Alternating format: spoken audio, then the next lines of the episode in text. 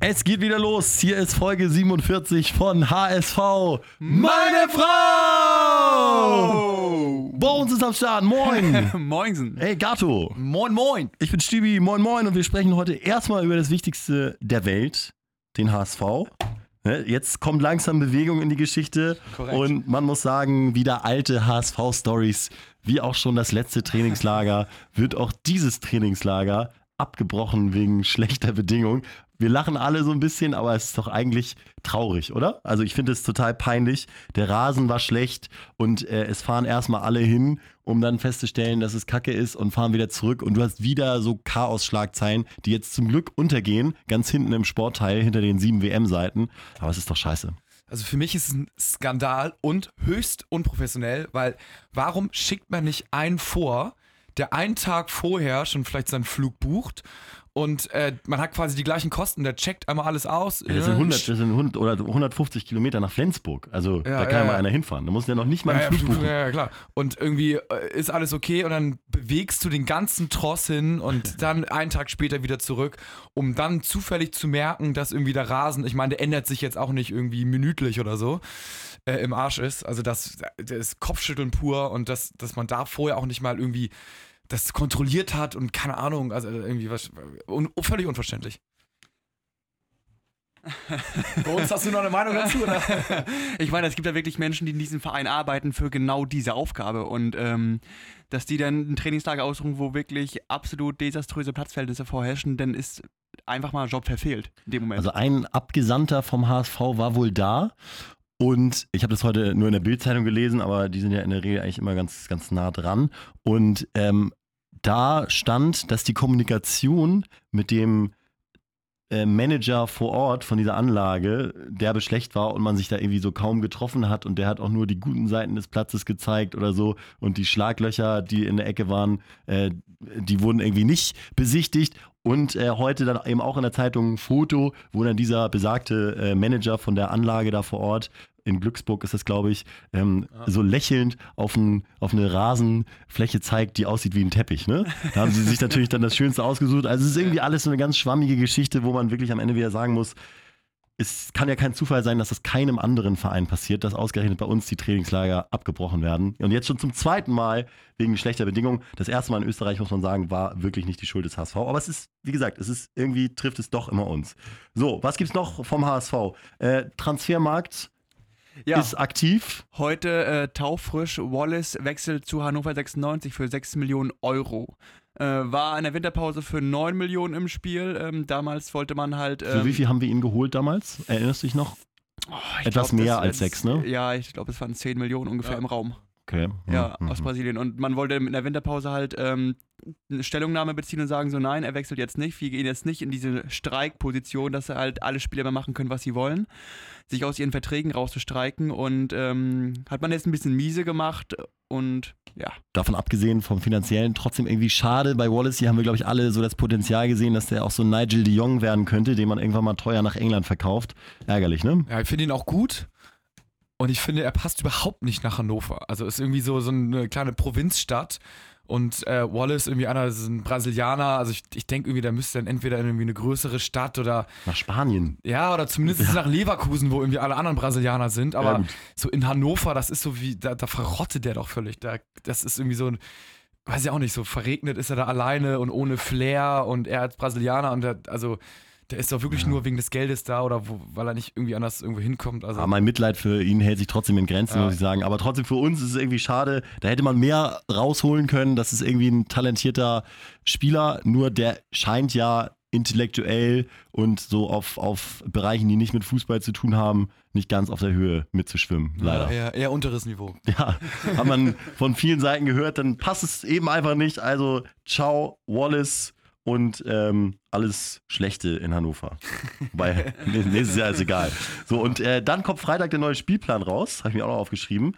Und das war ja äh, jetzt letzte Saison nicht zuletzt ein Grund, warum es nicht so geil lief. Ich erinnere mich, in einer unserer früheren Folgen hatten wir das auch mal thematisiert, dass Bruchhagen damals schon so angedeutet hat, na, so geil ist es nicht, dass wir am Ende Bayern, Dortmund, Schalke und Hoffenheim auswärts haben. Und genauso ist es dann auch gekommen. Also ein bisschen mehr Glück bei der Auslosung. Gibt es irgendwie so Sachen, wo ihr sagt, so, das wäre ganz gut, wenn wir das so und so hätten oder ist egal, du musst jeden schlagen? Zweite Liga auch Für egal. mich Ne? ist erstmal so der, der erste Schritt in die Realität. Stimmt, wir spielen ja gegen die zweite Liga. Ich hab's gerade völlig vergessen. Wir spielen für die zweite Liga. Ach fuck. dass man, dass man da erstmal die Namen liest und irgendwie versucht, sie richtig auszusprechen und überlegt, wer spielt denn da und so, wo liegt denn da das Dorf oder die Stadt Wie viele so. Mannschaften könntet ihr jetzt von 18 Zweitligisten Keine aufzählen? Ahnung, ich weiß die Hälfte. Zwölf höchstens, Ja, oder? weiß ich auch nicht. Und äh, also da, da muss man sich erstmal wieder echt zurechtfinden und also wer da auch wie gut ist und äh, wer da welche Transfers getätigt hat. Also ich meine, kannst du mir irgendwann sagen in der zweiten Liga, wer irgendwie jemand gekauft hat oder, oder verkauft hat? Also äh, überhaupt keine Ahnung. Also da muss man sich, glaube ich, erstmal wieder ein bisschen, äh, ja, ein bisschen reinfinden und dementsprechend, ja, du musst jeden schlagen, ist mir auch echt egal, wann du die guten Highlights sind Köln bekommst. und St. Pauli, ne? Ja. Ja. So. Also die, die, das wäre, ja, Highlights, aber wann willst du die haben? Willst du die zum Anfang, zum Ende Das ist hin? völlig Latte. Ist ja Das völlig ist egal. Favorit. Armin Fee hat jetzt auch schon eine Pressekonferenz gegeben, wo er gesagt hat, äh, wir und der HSV sind alleine schon wegen des Budgets Favoriten auf den Aufstieg und genauso muss man das natürlich angehen. Ich habe übrigens bei einem Golfturnier VIP-Karten für ein St. Pauli-Spiel meiner Wahl gewonnen. Da hole ich mir natürlich Derby. Ja, Ja. das Da lohnt sich geil. mal wieder Golf. Come on. ähm, so, und jetzt, unser WM-Spezial ist es ja. Folge 47, auch heute wieder ein WM-Spezial. Deswegen ähm, machen wir jetzt mal ganz kurz den Bogen, nachdem auch viele von euch sich gemeldet haben und gesagt haben, geil, äh, dass ihr auch ein bisschen WM-Talk macht. Äh, ja, dann labern wir mal weiter und es macht ja extrem Spaß nach diesem Last-Second-Sieg. 2-1 gegen Schweden. Ich habe nicht mehr dran geglaubt. Ich bin schon von meinem Platz aufgestanden und rausgegangen und hatte schon die Hände überm Kopf und äh, habe mir schon die Szenarien ausgemalt, wie scheiße jetzt die nächsten Wochen werden, wenn Deutschland nicht mehr dabei ist. Aber Toni Kroos hat's gedreht und jetzt natürlich die große Frage, kann das der Moment sein, wo wir später sagen, deswegen sind wir Weltmeister geworden? Gar nicht, weil wir die beste Mannschaft hatten, sondern weil wir so ein Erlebnis hatten, was uns durchs Turnier trägt. Ich glaube ja. Und ähm, das ist ein Stück weit so unsere Mentalität. Und da hat zum Beispiel auch äh, Fiete Ab in der Insta-Story gepostet. Äh, irgendwie so nach dem Motto, ja, weil wir Deutschland sind, gewinnen wir das Ding halt noch so. Und das ist halt auch echt die, diese Turniermannschafts- und die Siegermentalität, äh, an die uns auch stark macht. Und äh, wir werden es sehen, denke ich, jetzt gegen Südkorea, weil wenn wir da 3-0, vielleicht 4-0, 4-1 gewinnen, dann sind wir wieder da. Wenn es da wieder so ein Gekraxel wird, dann wird es vielleicht ein bisschen schwieriger werden. Aber gegen Schweden hat mir auf jeden Fall sehr, sehr gut gefallen. Die Körpersprache, äh, so wie man das Spiel angegangen ist. Die ersten 25 Minuten waren sehr, sehr gut. Das hat an alte Zeiten erinnert. Also das äh, lässt mich auf jeden Fall äh, dann doch wieder dran glauben. gibt ein paar interessante Statistiken, unter anderem in den ersten, glaube ich, elf Minuten 122 angekommene Pässe zu sechs angekommene Pässe. Also, das, war eine gute Anfangsphase, aber sie haben es nicht äh, umgemünzt. Trotzdem, Bones, erzähl nochmal, was war, ich meine, über das letzte Tor sprechen wir nachher nochmal, aber was war ansonsten eigentlich viel besser auch als gegen Mexiko für dich? Das war einfach ähm, dieses Pressing, dass man halt auch wirklich auf den äh, zweiten Ball gegangen ist, dass die Räume zugestellt waren und dass man halt auch wirklich den Gegner halt, wenn man den Ball verloren hat, nicht in diese Kontersituation ähm, hat kommen lassen, dass man sofort mit drei, vier Mann wirklich auf den ballführenden Spieler Gleich rauf erste ist. Situation, der erste Ballverlust, vier Leute, Genau, vier Leute. als würden sie es für die TV-Experten machen, Genau, alle auf genau. den Ball gejagt. Das war ne? wirklich äh, so sichtbar und das hat sich ja auch bis zum Spielende durchgezogen, dass sie wirklich das immer wieder umgesetzt haben, dass die ähm, ballführenden Schweden immer mit drei, vier Mann besetzt wurden. Dass in ein, zwei konnte man durchrutschen. Ähm, passiert halt, wenn du halt gewinnen musst und pressen musst. Ja, es fehlt, die, es fehlt so die Leichtigkeit und Ja. so ein bisschen der Flow, ne? Dass jeder Fehler gefühlt immer so bestraft wird und dann. man hatte dann auch schon gemerkt, man musste halt auch gewinnen. Du hast drei Ja. Spiele und die drei Punkte mussten jetzt auch her und Deutschland musste das Tor schießen. Warum äh, steht Löw so auf Antonio Rüdiger? Kannst du das erklären? Überhaupt nicht. Nee. Weil ich, also, ich weiß auch nicht, wie der es bis der, Chelsea der geschafft hat. allerletzte Also, Innenverteidiger von unserer Reihe. Also meinetwegen, nimm ihn mit, aber dass Ja. der dann erste Wahl ist, wenn äh, Hummels oder Boateng ausfallen, das gibt mir richtig zu denken. Was macht Süle dann im Training? Ich, ja, ja, vor, vor allen Dingen Süle und äh, Hummels oder Süle und Boateng sind ja auch eingespielt von Bayern aus. Ja. Und eigentlich, und F- Süle hat auf allerhöchstem Niveau bewiesen, Champions League Gegen äh, Madrid, in Madrid. in Madrid Halbfinale, äh, dass er es kann und dass er es sehr, sehr gut gemacht hat. Deswegen äh, sehe ich den auch einen Tick, Tick stärker, muss ich sagen, als Rüdiger. Für mich jetzt auch ein Wechsel. Ja. Aber das Gute ist, dass wir jetzt insgesamt, finde ich, äh, im Turnier endlich angekommen sind. Das, äh, finde ich, nicht so gut ist, dass tatsächlich nicht alle Spiele angekommen sind. Dass man jetzt nicht pauschal sagen kann, so, yes, äh, alle sind gut, äh, sondern es sind irgendwie echt so auch jetzt von den elf Leuten waren dann. Sag mal so ein paar, so ein Kimmich zum Beispiel, fragt man sich noch, was, was ist los ja, mit ihm? Ist, also es ist viel, viel besser, kann viel, viel besser sein, hat also defensiv super viele Lücken, ist eigentlich viel zu offensiv ja. und wird immer wieder überlaufen. Dann äh, Draxler, jetzt das zweite Spiel, auch nicht richtig überzeugt. Müller nicht überzeugt. Davor Özil und Kedira nicht überzeugt. Ich persönlich äh, fand Gündogan. Gündogan auch schwach. Wie bitte? Schwach, oder? Wer? Gündogan? Ja, Gündogan, wollte ich gerade sagen, Ja. sehr, sehr schwach. Ich habe auf ihn irgendwie, ich habe ihn gefressen in der zweiten Halbzeit, nur auf ihn geachtet und er hat mich völlig wahnsinnig, in Wahnsinn getrieben, nur Wodurch rumgetrabt. Sicherheitspässe immer nur, Ja, ne? auch, auch viel rumgetrabt, Sicherheitspässe, keine Körperspannung, keine Körpersprache. Das war auf jeden Fall, also Rudi völlig engagiert, flucht dann noch, dass er ausgewechselt wird, Hm. weil er, weil man irgendwie dieses Nasenbluten, wo echt so ein Wasserfall aus der Nase rausgekommen ist, nicht stoppen konnte. Also der hat mir viel, viel besser gefallen und äh, ja, ist sehr, sehr ärgerlich, dass er jetzt ausfällt. Ähm, also das waren so die Spieler, Zu Rudi kurz, äh, Löw hat heute bei uns äh, gesagt, er fällt sicher aus für das Südkorea-Spiel. Das Spiel kommt jetzt eine Woche zu früh, aber er kann Genau. eventuell dann nochmal mit Maske eingreifen, ne? Definitiv, genau. Und die meinten halt, er hat eine Vollnarkose gehabt und ähm, mehrfacher Nasenbeinbruch und deswegen äh, würde es äh, ihm nichts bringen und der Mannschaft auch nicht, wenn er nach 10 Minuten ausgewechselt werden müsste. Mein Lieblings-TV-Experte dieser WM, äh, Christoph Kramer, hat nämlich erstens gesagt, dass ähm, Rudi, dass er Rudi gerne mag, dass er ein Riesenfan von seinem Spiel ist und deswegen kann man es, finde ich, schon mal direkt kaufen, wenn das so ein ehemaliger oder Absolut. aktueller Weltmeister Ja. und Bundesligaspieler sagt, der ja auch derbe dicht dran ist und sagt, das ist der Typ, ähm, wenn du sagst, du nimmst einen raus, dann muss Rudi rein. Und er hat aber auch gesagt, mit so einem Panzer oder mit so einem Nasenschutz zu spielen, ist richtig beschissen und schränkt dich total ein, weil das dein peripheres Sehen komplett beeinträchtigt, äh, was ja einfach gerade, wenn du auf der Position spielst, schon wichtig ist. Also es ist ein mega Nachteil und es wäre eigentlich ein Schlag ins Gesicht, wenn er trotzdem vor einem Gündogan spielen würde. Ja, aber es ist halt total die Frage, ähm, wer passt halt auch zu groß, ne? Also Gündogan ist ja ähnlicher Typ groß, also auch so ein Mhm. Spielgestalter. Äh, bei so einem Rudi ist halt so die, die safe Sicherheitsvariante, aber das ist ja genau das, was wir nach Mexiko gebraucht Brauchen. haben. Mhm. Äh, da waren zu viele Lücken in der Defensive und der hat sich einfach nur konzentriert, stopft die Lücken, macht deine Arbeit, sei unauffällig und los geht's. Und äh, Kedira, eigentlich auch genau das, aber halt noch mit ein bisschen mehr on top. Ne? Also der kann noch ein bisschen nach vorne, hat jetzt, glaube ich, äh, in Italien neun Tore geschossen. Also ich Ja. weiß gar nicht, wie er das geschafft hat, aber Hut ab. Gute Dinger teilweise. Und Ja. ähm, also der, wenn der in Form ist oder wäre, was er eigentlich ja äh, zum Ende der Saison hin war, wäre der noch eine super Alternative. Und ich ich sehe es auch so. Man muss Kedira jetzt auch nochmal zugestehen, dass er nochmal ein Spiel kriegt, Ja. oder? Also der, der kann ja auch nochmal so einen Mentalitätswechsel jetzt bekommen. Vielleicht war das echt irgendwie das erste Spiel und Ja. alle, alle Scheiße und so. Also Gündogan sehe ich nicht.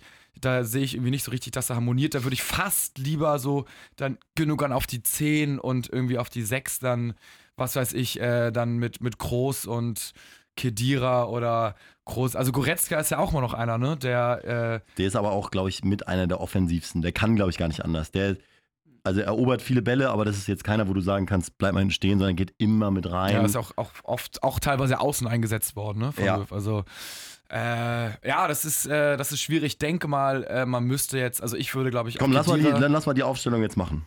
also im Tor Neuer, ähm, Bisher bester Spieler der Ja. WM, nur mit, mit vielleicht Reus. Aber ja, machen wir weiter. ähm, dann würde ich äh, rechts auch alternativlos, ähm, aber ich würde nochmal ins Vier-Augen-Gespräch vor dem Spiel holen Kimmich äh, hinstellen und nochmal irgendwie anbetteln, dass er irgendwie so ein bisschen sich seine Leistung steigert und vor allem defensiv halt safe ist. Äh, dann in Verteidigung würde ich mit äh, Hummels und mit Süle an Start gehen, einfach weil Rüdiger zu unsicher war und einen Patzer hatte ähm, und jetzt mental, mental nicht richtig auf der Höhe ist. Ähm, links Hector, vernünftig, Ja. absolut in Ordnung, ist auch so, wird auch eingebunden im deutschen Spiel, nicht so wie Plattenhardt. Also da, da stehen die auch drauf. Wer neben. Groß? Äh, Kedira würde ich neben Groß. Also eigentlich für Also Rudi. zweite Chance, zweite Chance Ja, Kedira. Rudi wäre meine Nummer eins, weil es gepasst hat einfach. Aber jetzt äh, würde ich Kedira machen. Äh, dann äh, würde ich rechts spielen mit äh, Oder sag nur die drei, die ja, wechseln ja, die eh immer. drei, die drei. Also ich würde Reus, Brandt auf jeden Fall, weil schon wieder eingewechselt, schon wieder gut gewesen, ist einfach belebend, einfach frisch. Ja. Und äh, vorne Werner, ah nee, äh, und dann mit Gomez und Werner spielen. Werner wieder über links. Ja, und mit Gomez vorne.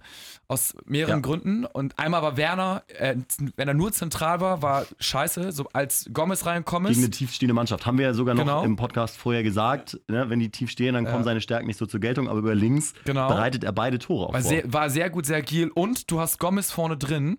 Eigentlich würde ich ihn ungern von Anfang an bringen, aber gegen so Asiaten, so, so, so Ja. schmächtige Südkoreaner, die scheißen sich in die Hose, wenn Gomez kommt. Ja. Die kennen ihn als Superhero. Das ist ein Brecher, der schubst sie einmal weg und blockt sich dann einmal vor und nickt das Tor ein. Also ich glaube, dass das schon eine, äh, eine sehr gute Waffe ist. Er muss auch gar nicht viel machen. Er muss dann nur ein paar Gegenspiele auf sich Er ziehen. schafft dann- ja Platz für, Genau. für den Wirbelwind. Ich meine, wenn du jetzt sagst, Brandt, Werner, Reus hinter Gomez, das ist ja, Ja. nicht zu verteidigen. Ja, ja. Also, wenn die Jungs mal aufziehen und bei Brandt ist der nächste definitiv drin, Ja. äh, muss man auch Absolut. mal sagen. Also, äh, und ich, du hast ich kaufe die Abge äh, Aufstellung ab. Und du hast dann noch äh, vor allen Dingen einen äh, Müller, der angefressen auf der Bank sitzt, aber der halt ähnlich wie Robben, wenn er reinkommt, völlig brennt und völlig heiß ist und den du der 70. bringen kannst und der dann unter Umständen noch eher wahrscheinlicher mal seinen, sein Tor macht, als wenn er von Anfang an. äh, Man hat Müller schon vor Augen, wie er eingewechselt wird mit so einem giftigen Gesichtsausdruck und dann, Ja, ich glaube, ja, ja. ich glaube, so musst du ihn auch provozieren, weil er äh, aber auch einsehen wird, dass er jetzt mal eine Pause einfach verdient hat, genau wie, wie äh, Kedira das auch eingesehen hat und wie gut sind die auch alle damit umgegangen. Ja, äh, sehr gut. Kedira mit als erstes beim Jubeln gewesen auch. Hummels, der ja nicht dabei war, Mhm. schreit da äh, groß an, Toni, Toni, geil. Ja, das ist Ich hab echt mir geil. gedacht, Also die Ja. Jungs sind heiß und sind wieder ein Team. Äh, Bones, bist du einverstanden mit Gatos Aufstellung? Ich, ich würde die tatsächlich so auch abkaufen und finde die auch realistisch. Äh, ich würde auch die 1 übernehmen, nur ähm, Gündogan von Anfang an. Also klar, er hat nur Sicherheitspässe gespielt, aber du darfst natürlich auch in so einer Situation, wo es 1-1 steht, nicht in einen Konter laufen. Deswegen kann man die Spielweise ein Stück weit schon verstehen, dass du dann vielleicht äh, jemand, der auf den auch mediale Aufmerksamkeit auch herrscht, lieber mal lieber den Querpass schiebst, als den Risikopass in des Gegners Fuß irgendwie geschlagen hast.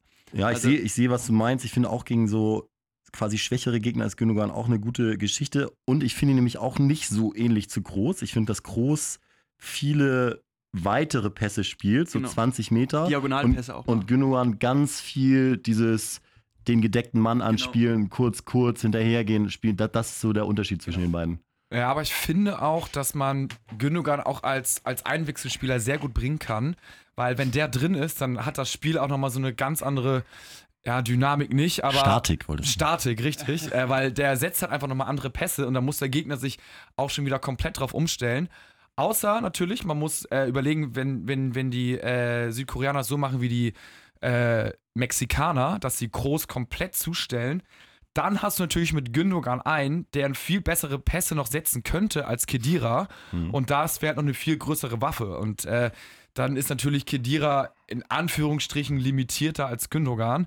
Und äh, dann, weil wenn du Gündogan groß hast, dann weißt du als Gegner gar nicht, wen soll ich überhaupt zustellen. So. Wen wir jetzt natürlich ganz rauslassen, ist Özil. Und da habe ich so eine Szene vor Augen, habt ihr bestimmt auch gesehen, wie Löw mit Özil im Arm nach dem Schwedenspiel durch den Gang geht. Und Özil lächelt auch und umarmt Löw auch. Also null bockig, so als wäre es so ein bisschen abgesprochen, so pass auf, ich lass dich mal raus.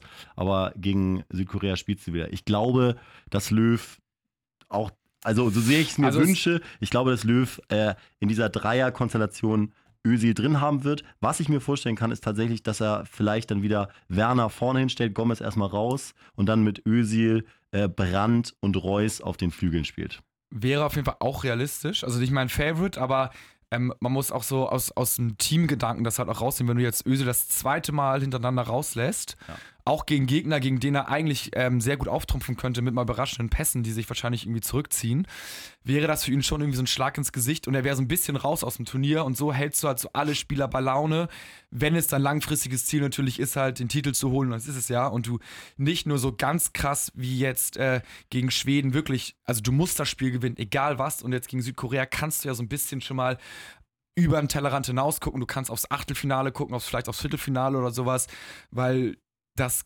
müsste man eigentlich schon irgendwie mit ein, zwei Toren mit der Mannschaft auf jeden Fall gewinnen und da kann man auch mal taktisch dann irgendwie aufstellen. Das ist aber ein guter Punkt, glaube ich, dass man die Leute bei Laune halten muss. Und ein Gomez zum Beispiel kann das super wegstecken, äh, nicht von Anfang an zu spielen. Also ist, ich muss sagen, was Gomez abzieht, auch schon bei der EM, ist eine 1 plus. Früher mochte ich ihn nicht so gerne, aber mittlerweile hat er sich zu einem meiner Lieblingsspieler, ne, Lieblingsnationalspieler entwickelt. Also Alleine Gomez wie er sich meint ja auch schon zum Ende der Saison, äh, ist mir egal, ob ich spiele, es reicht mir auch, wenn ich nur für fünf Sekunden eingewechselt werde, er will einfach nur dabei sein und äh, hofft einfach, dass er berufen wird in den WM-Kader und er hängt sich auch ähm, im Rahmen seiner Möglichkeiten voll rein, finde ich. Ja. Dafür wurde, äh, dafür wurde er auch nominiert, ne? Also, ich meine, da dir geht's ja auch jetzt hättest auf. du, jetzt hättest du einen Genau. Wagner, ne? Also der so gefordert hätte, so, ey, Werner trifft hier gar nichts, wechselt mich ein, ich bin Mr. Deutschland und führe uns alleine zum Titel. Das äh, bringt halt dann wahrscheinlich auch intern irgendwie sehr, sehr viel Unruhe. Also, ja, schon, ist, ist schon gut. Also, wenn ich mir das jetzt hier so länger angucke und überlege, denke ich, sind wir schon ein Favorit, weil was irgendwie die Franzosen schon wieder abgeliefert haben. Äh, Ach, auf den Titel sind wir jetzt Favorit. ja, ja, also, mein, wer, ja. wer, wer denn sonst? Wer denn sonst? Also, man muss ja, Ja, wollte ich gerade, ich wollte gerade jetzt mal so ein bisschen in der Flughöhe ein bisschen höher gehen. Wer ist für euch bisher, ist natürlich schwierig zu sagen, weil wir können das ja mal regelmäßig machen. Wer ist für euch bisher das beste Team der Europameisterschaft, äh, der Weltmeisterschaft? Also, ähm, zwar ist die Gruppe bisher noch nicht so aussagekräftig, aber ähm, ich finde ja, Belgien hat seit zwei, drei Jahren äh, eine enorme Generation, die sie da heranzüchten mit den Hazard-Brüdern und Lukaku und spielen wunderbaren Ball. Aber noch keine Winner, ne? Aber du glaubst, jetzt sind sie eventuell fertig. Noch keine Winner, weil bisher war es auch in der Gruppe nur Panama und Tunesien und die Euro-Gruppe haben sie, glaube ich, auch als erste in Europa ab, äh, abgeschlossen mit einer Qualifikation für die WM. Gegen England kommt jetzt mal so der erste Stolperstein eventuell, wo es ein bisschen schwieriger werden könnte. Da kann man mal gucken, wie die sich gegen den richtigen Gegner schlagen. Also Antwort ist Belgien. Belgien, ja. momentan, also Deutschland jetzt mal ausgenommen, ist für mich jetzt wieder voll, voll im Titelrennen mit drin, ähm, ist äh, England, Belgien und Kroatien, finde ich sehr stark, muss ich sagen. Äh, Ob es zu einem Titel reicht, weiß ich nicht. Aber ich finde sie sehr, sehr stark. Äh, Brasilien, Frankreich enttäuschend Ja. Äh, für ihre Möglichkeiten. Spanien auch enttäuschend. Portugal auch enttäuschend. Nee, wie erwartet irgendwie, wie bei der EM. Wie immer, ne? Also sie können sich auch durchmogeln und Cristiano macht halt mal einen Elfer vielleicht mal rein oder äh, schießt dann halt mal ein Freistoßtor rein. Also es ist ganz schwer, Portugal aus dem Turnier Ja. zu kegeln, glaube ich. ja, das, das sehe ich genauso. Aber die sind auf jeden Fall nicht so, dass sie sich jetzt in die super Favoritenrolle gespielt haben. Warum ist Also, Kroatien aus deiner Sicht so stark? Also du sagst Kroatien bisher bestes Team. Ähm, ich finde, die haben ein super Team, spielen super kompakt, sind sehr eingespielt, super torgefährlich vor allen Dingen auch. Haben das jetzt auch ähm, in den ersten zwei Spielen bewiesen, auch gegen starke Gegner bewiesen. Also die, die musst du auch erstmal schlagen. Und äh, ja, äh, und äh, also ich finde jetzt Man zwischen. muss sagen, Modric so vielleicht mit, mit Druck oder mit Gegenspielerdruck der beste Mittelfeldspieler ja, der Welt. Ne? Modric, Rakitic und sowas, also was Defensive und so steht, Offensive gut, Defensive auch sehr gut. Ähm, Macht ja überhaupt keine Fehler. Ja, äh, finde ich krass, wie er das Tor auch macht als Hämpfling, irgendwie so vorm 16er aus der Hüfte, aus dem Stand schießen, quasi knallhart rechts unten. Ich weiß gar nicht, wo er die Kraft herholt aus dem Körper irgendwie, aber gut. Ja. Ist, äh, ist schon sehr, sehr beeindruckend. Und bei Belgien, äh, England bin ich jetzt mal ultra gespannt, weil das war ja echt Aufgalopp für die beiden Teams. Haben sie gut gemacht, im Gegensatz zu anderen Teams, die sich mit leichten Gegnern sehr schwer getan haben. Aber ich glaube, Panama ist auch nochmal eine Stufe drunter. Aber jetzt bin ich mal so, ich bin so krass gespannt auf das Spiel Belgien gegen. Äh, Habt ihr im. Kopf, wie wichtig ist eigentlich der Gruppensieg für die beiden? Gegen wen würden die dann spielen? Weil es ist immer so, das letzte Gruppenspiel ist immer so ein bisschen nicht ganz so aussagekräftig, finde ich. Ja, also ja, ich glaube, Achtelfinale ist alles noch in Ordnung. Äh, Viertelfinale, wenn Deutschland Erster wird, würde eine Mannschaft von den beiden auf Deutschland treffen. Ich meine. Ehrlich? Ja, also im Viertelfinale. Im Viertelfinale. Ja, okay, Belgien oder äh, England. Bei Und uns die, hast du es aufgemacht gerade? und, die andere, und die andere Mannschaft würde auch im Viertelfinale eigentlich auf Brasilien treffen, wenn sie Gruppenerster sind. Ist Brasilien jetzt Gruppenerster eigentlich? Ja, Brasilien ist auch eng. Ähm, Schweiz, also Brasilien spielt gegen Serbien und Ah ja. Schweiz spielt Ja. gegen Costa Rica, wo man jetzt, glaube ich, von ausgehen kann, Ja. Schweiz gewinnt gegen Costa Rica. Und wenn dann Brasilien nicht gewinnt gegen Serbien, wird Brasilien Zweiter. Ja. Und ähm, dann ist es vielleicht nämlich auch für Deutschland sogar besser, Gruppenzweiter zu werden. Absolut. Gerade geschaut, also Deutschland ähm, kriegt einen Gegner aus Gruppe E, also Brasilien oder die Schweiz eventuell, je Ja. nachdem, wer da weiterkommt. Und äh, deswegen Im Viertelfinale, ne? Achtelfinale. Nee, im dann. Achtelfinale, Achtelfinale ich dann ja. schon. Hm. Also so, wenn ja, ja, Deutschland so, Zweiter das, wird ja. und Brasilien geht als Erster durch, hast du im Achtelfinale schon Brasilien gegen Deutschland. Aber ich glaube, Brasilien wird nicht Erster. Das ist so ein bisschen, aber umso besser. Man, man, ist, Genau. ja, man muss ja jeden Er schlagen. möchte gerne, genau, Ja. Miro Klose zitieren, Mein wenn Gott. du Weltmeister werden willst, musst du ihm jeden Ja, Aber der Weg ist schon hardcore, ne? Also wenn du, wenn du jetzt sagst, okay, dann hast du Brasilien, wenn es scheiße läuft im Achtelfinale, dann hast du Belgien oder England im Viertelfinale, Frankreich, wenn die so weit kommen Frankreich, im Spanien, Halbfinale, sowas. Frankreich, Spanien und äh, dann und dann was Russland im Leichtes. Finale. Dann, ja, genau. Irgendwas Blindes. Äh, ja, also mein Team der WM ist bisher England. Habe ich schon vorher gesagt und es hat sich bestätigt. Ich glaube, England ist absolut Top-Favorit, auch jetzt nach diesen Leistungen, weil auch äh, die so eine unfassbar geile Mannschaft haben. Ich meine, Harry Kane hat jetzt schon fünf Dinger gemacht, der fliegt durchs Turnier, dann mit diesen äh, Deli Alli, Lingard, äh, Henderson im defensiven Mittelfeld, äh, übrigens auch mh, einer der Lieblingsspieler von Christoph Kramer, meinem äh, Favorite-Experten, habe ich schon gesagt. Und irgendwie haben die so eine unbeschwerte Art zu spielen, äh, machen da auch fünf Dinger gegen Panama, zur Erinnerung Belgien 0-0 gegen Panama zur Halbzeit. Also äh, die Ja. Jungs sind schon stark. Aber klar, WM 2010 waren wir auch unglaublich und sind im Halbfinale dann eiskalt ausgenockt worden von Spanien. So ist das manchmal mit jungen Überfliegerteams, aber England ist schon echt impressive. Ja, klar, aber also, also Panama kann jeder. Also es hätte auch Deutschland im ersten Spiel hätten sie irgendwie 4-0 gegen Panama gewonnen mit der Leistung. Und man muss sagen, gegen Tunesien gewinnen sie 2-1 in der 91. Minute. Also es ist jetzt auch nicht. Das Einzige, was überzeugend war, war gegen Panama. Und Panama ist wirklich mit Abstand, finde ich, die schlechteste Mannschaft dieser Weltmeisterschaft. Deswegen ist es, also da, da, ich glaube, Island würde selbst vier Tore schießen gegen Panama. Also da bin ich mal sehr, sehr gespannt jetzt, äh, wie es gegen Belgien aussieht. Und England für mich, also die Winner-Mentalität haben sie nicht und sie sind auch relativ unerfahren. Dafür, das könnte auch nochmal ein Nachteil werden, wenn sie so gegen ausgebuffte Aber Typen sehen wir aus nicht jetzt, Deutschland sehen wir nicht jetzt in Wirklichkeit gerade, dass äh, Erfahrung kein Vorteil mehr ist? Also es könnte sich vielleicht Ja, irgendwann nochmal genau drehen, aber Also Erfahrung ja, ist eher so- Erfahrung kann, also ja klar, wenn wir jetzt Weltmeister, ist ja so quasi Sättigung, Ja. aber so Erfahrungen, so zum Beispiel so aller Schweiz, die jetzt irgendwie schon so seit sechs Jahre in der Generation zusammenspielen und jetzt endlich mal echt, also Favorit nicht, aber jetzt endlich mal sehr schwer zu schlagende Gegner sind. Sowas ist, glaube ich, oder Kroatien auch so, ne? Irgendwie so die Rakitic und Modric sind alle Ende 20, die spielen so lange in dem Team zusammen. Das macht, glaube ich, schon was aus. Und die Engländer sind jetzt noch nicht so lange irgendwie so, klar, seit der Jugend zusammen, aber bei so großen Turnieren, das müssen sie jetzt erstmal noch irgendwie ansatzweise mal beweisen, dass sie da weit kommen können. Und die Engländer hatten auch immer noch mal das Pech die letzten Jahre, dass sie vor so einem großen Turnier zwei, drei Leistungsträger wegen irgendwelchen Verletzungen nicht mit ins Turnier nehmen durften. Die haben jetzt, glaube ich, zum ersten Mal ihren vollständigen Kader, der eigentlich auch äh, A-Kader genannt werden darf, äh, mit auf so einem großen Turnier und da merkt man auch, was da eigentlich für Luft hinsteckt. Aber sieht man halt auch im weiteren Turnierbaum, Tunesien, Panama war jetzt nicht äh, Güteklasse A, was man da weggefegt hat. nö, aber so die Tore, die sie gemacht haben und auch dieses Stand, also habt ihr das gesehen, dieses Standardtor, diese Mega, Variante, ja. also irgendwie sieht man so, Da- da stimmt so im Team. Ja, also gegen Panama erneut, ne? Aber, Ja. ähm, aber trotzdem ist es halt geil, dass der englische Coach halt krass auf ähm, Standards setzt, ne? Hat mir auch Ja. gesehen bei der WM. Wie viele Tore fallen hier bitte bei Standards? Und das ist ja auch, was man so gut trainieren kann.